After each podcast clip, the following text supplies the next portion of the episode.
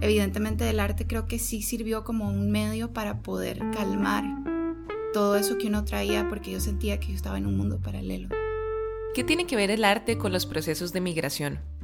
Para Consuelo Mora, comunicadora Nica Tica con 16 años de experiencia en proyectos artísticos en Centroamérica, el arte, y específicamente la pintura y la ilustración, la han ayudado a entender sus emociones respecto al país que dejó y a la integración en el país de destino. El arte puede tener esos lenguajes que no estamos encontrando para poder hablar de, cosas y tal vez hacer arte sin llamarle arte. Eso puede ser muy liberador, muy importante hacer acciones que sean artísticas. Y yo creo que más bien a mí el arte me ha ayudado a tratar de sanar un poco la revolución interna que uno trae. Este episodio es para hablar de las actividades artísticas como un medio de apoyo psicosocial, de integración y de sanación para las personas migrantes. Yo soy Ángela Alarcón, encargada de contenidos digitales de la OIM para Centroamérica, Norteamérica y el Caribe. Bienvenidas y bienvenidos.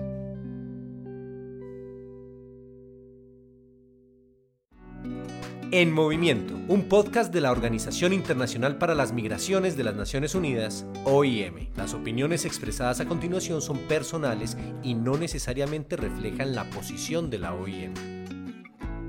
Además de hablar con Consuelo, hablamos con Clemencia Ramírez, consultora de OIM Colombia y psicóloga con amplia experiencia trabajando con migrantes en situaciones de crisis, incluyendo Haití, Bangladesh y Costa Rica. El arte y las actividades artísticas eh, facilitan que las personas nos conectemos mm, con la parte más interna de nosotros mismos y evidentemente en el tema de las emociones pues el arte es un facilitador para expresar, em, digamos, los momentos y los estadios más internos eh, que tenemos y que muchas veces no lo tenemos eh, tan en el consciente como se podría decir. Existen estudios que demuestran que la terapia psicosocial a través del arte ayuda a superar emociones abrumadoras, crisis y traumas. En el caso de las personas migrantes, las actividades artísticas tienen la capacidad de transformar el sufrimiento, las experiencias negativas y las heridas colectivas para dar nuevo significado a lo vivido. Por ejemplo, en el caso de Consuelo, trataba de reconectarme con gente de Nicaragua como para también entender este trauma colectivo que estábamos viviendo. Hay como muchas cosas que, traumas que se cargan de parte de personas migrantes que están queriendo integrarse tal vez y que a través del arte, claro que se pueden hablar. Y se pueden, el tema es que se pueden encontrar nuevos lenguajes también para hablarlo. Sin embargo, hay que resaltar que la necesidad de apoyo psicosocial no tiene necesariamente que estar ligado a un problema de salud mental. También quiero hacer la precisión que las personas, eh, por ser migrantes, eh, no necesariamente, ya dije, tienen problemas de salud mental, sino que muchas veces lo que tienen son efectos en su estado psicosocial eh, que les producen determinados estados emocionales mm, acompañados, por ejemplo, de extrema angustia, ansiedad y en algunas ocasiones estados de tristeza prolongados, depresiones y a veces duelos sin elaborar. En otras palabras, las personas migrantes, como cualquier otra persona, tienen una reacción emocional extraordinaria cuando viven una situación extraordinaria. Sin embargo, incluso las encuestas epidemiológicas a gran escala pueden no ser capaces de diferenciar entre una patología y una respuesta emocional, especialmente si las encuestas no han sido culturalmente validadas.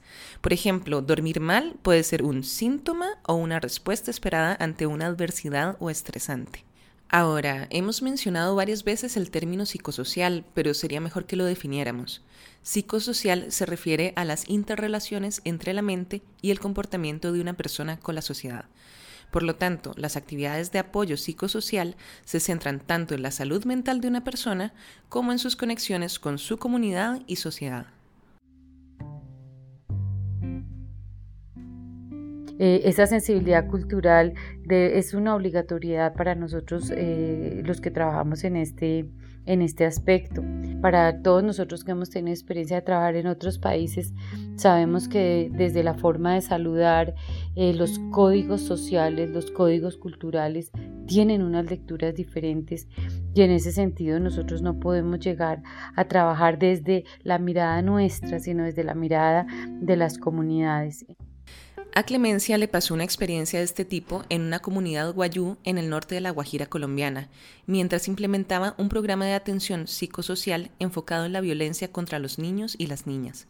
Entonces, cuando nosotros invitábamos a, las mujeres a, esta actividad, pues eh, eh, era como si nosotros estuviéramos tratando de hacer un, complot en contra de alguien y como bien lo dice el, eh, todos los documentos uno tiene que tener mucho cuidado con que no sean acciones con daño precisamente porque pueden generar unas em, digamos unos efectos totalmente contradictorios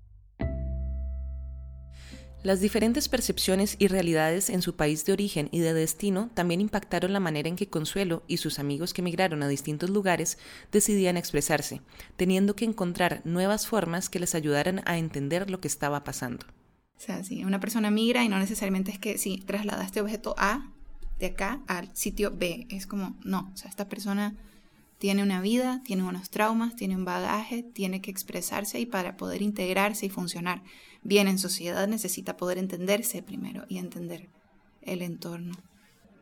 Y muchas veces el lenguaje, el verbo no, es suficiente, la palabra para, para poder explicar lo que estamos sintiendo o viviendo. Entonces estos procesos de integración y esta, estos cambios, ¿verdad? Que van a seguir pasando cada vez con mayor frecuencia en el mundo, necesitan entenderse desde una óptica cada vez menos rígida y menos científica. O sea, la ciencia es maravillosa, pero la ciencia la tenés que acompañar también de, expresiones eh, menos estructuradas, ¿verdad?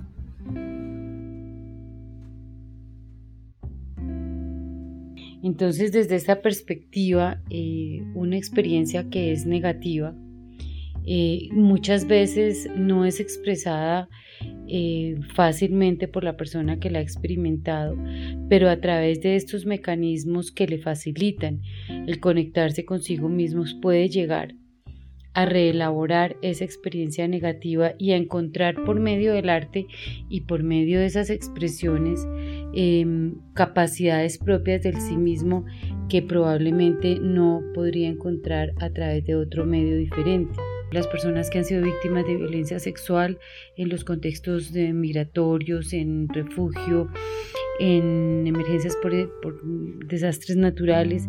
Eh, tal vez la violencia sexual es uno de los campos de mi mayor expertise. Eh, hay cosas que no se pueden nombrar, en tránsito, algunas personas migrantes enfrentan situaciones en las que son más vulnerables a la violencia, incluido el abuso sexual. Según un estudio de 2016 realizado por Médicos Sin Fronteras, casi un tercio de las mujeres migrantes centroamericanas en México que fueron encuestadas habían sufrido abusos sexuales durante su viaje. Y esas experiencias son particularmente innombrables y a las que no se les puede poner eh, una etiqueta y un nombre, pero a través de actividades eh, muchas veces grupales es cuando uno puede encontrar que eh, estas víctimas logran una reconstrucción de la identidad propia, una, un reconocimiento, por ejemplo, del cuerpo.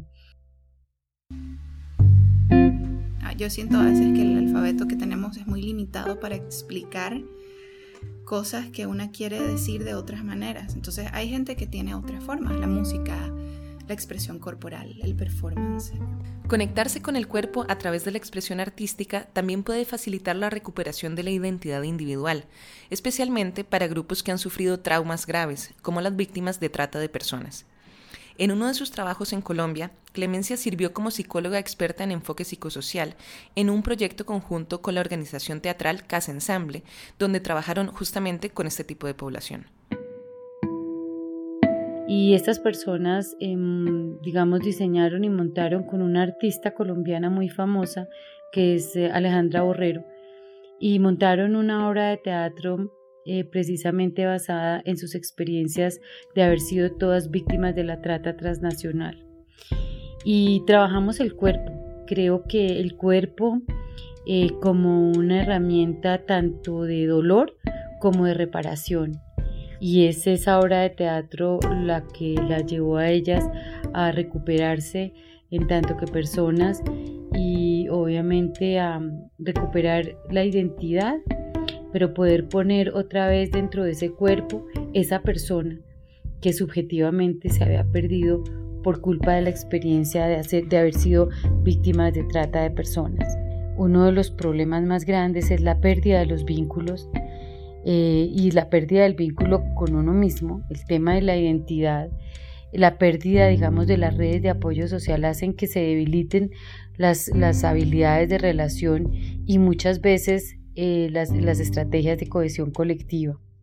Las actividades creativas y basadas en el arte pueden tener un impacto positivo a nivel neurológico, al reducir la angustia y promover el capital social, la alfabetización y las habilidades para la vida. Las situaciones mm, que pueden considerarse tristezas extremas, duelos sin elaborar y en muchos casos eh, nos enfrentamos también con las ideaciones suicidas eh, porque las personas que han estado expuestas a situaciones, como ya dije, potencialmente traumáticas eh, eh, severas, pues pareciera como que detienen su vida en ese momento de la exposición y tienen una dificultad muy grande desde el punto de vista cognitivo de poder ver la, la vida en perspectiva. Y casi siempre las conclusiones sobre su vida y sobre lo que les ha pasado son catastróficas, como si se sintieran en el túnel de la obra maestra de Ernesto Sábato, que no pueden salir de eso. Entonces, por eso no solamente el tema, eh, digamos, de las muchas estrategias que se pueden utilizar, como el storytelling, por ejemplo, las narrativas, eh, que son de un valor incalculable cuando uno está trabajando con comunidades el storytelling o la narración de historias es una herramienta efectiva para movilizar comunidades y promover la cohesión social. Las historias se mueven en un nivel emocional profundo, pues no es solo la audiencia quien aprende, sino también la persona que narra se da cuenta del valor de sus propias experiencias y antecedentes únicos. El reconocimiento de sentimientos y experiencias mutuas o similares estimula la solidaridad entre narradores y oyentes. que yo pienso que sí, que sí ayuda mucho y que sí em, de alguna manera también te, o sea, te ayuda sobre, todo a hablar de esa revolución interna, ¿no? Que una trae y no necesariamente tiene que ver con el entorno con en el que se está viviendo, sino con lo que está pasando atrás. Otra forma de expresión y arte son los llamados archivos de la memoria. En muchos lugares del mundo, desde Kosovo hasta Colombia, la OIM ha facilitado la creación de este tipo de archivos, que vinculan actividades creativas, rituales, historia oral y documentación. Los archivos de la memoria son archivos físicos y digitales que recopilan diarios personales, fotografías, memorias de las experiencias de desplazamiento, etc. Y que luego pueden usarse como testimonio cultural y como un monumento vivo para las generaciones venideras. Pero en realidad el arte, pienso yo, y esto creo que ha sido como un motor de motivación, yo creo que es lo que puede salvarnos como humanidad. Cuando empezamos a utilizar el arte como un medio de expresión, podemos entender cosas sobre nuestra memoria, sobre nuestros traumas, sobre nuestro pasado, sobre nuestro presente, sobre, sobre nuestra propia existencia, que son eh, la única vía para poder eh, salvarnos no somos máquinas de hacer dinero ni de hacer este, no somos máquinas de un sistema, no somos un engranaje, somos seres humanos que tenemos preocupaciones. Las actividades artísticas también permiten nuevas vías de conexión entre personas migrantes y comunidades, por ejemplo, reconociendo su valor más allá de los factores económicos. También puede ser una forma para que los grupos de migrantes marginalizados, como aquellos con menos privilegios o representación en la esfera pública, se expresen que es de una mujer migrante que no tiene ni dinero, ni base social, ni una identidad en un país nuevo, que es de ella para poder reclamar derechos, para poder decir eso no me parece.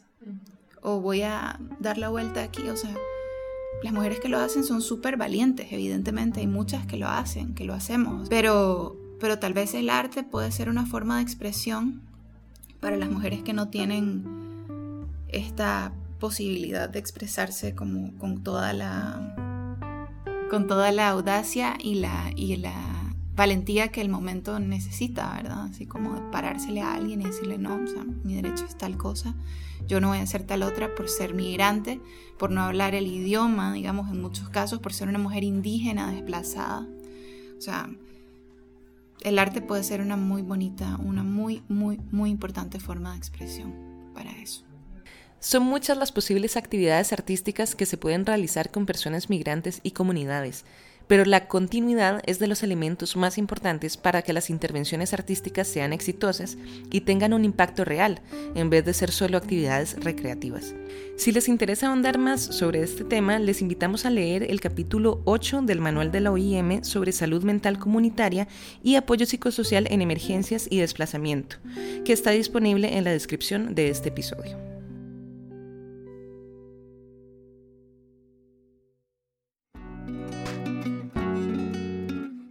Gracias por escuchar el podcast En Movimiento de la Organización Internacional para las Migraciones de las Naciones Unidas, OIM. Pronto regresaremos con una nueva edición.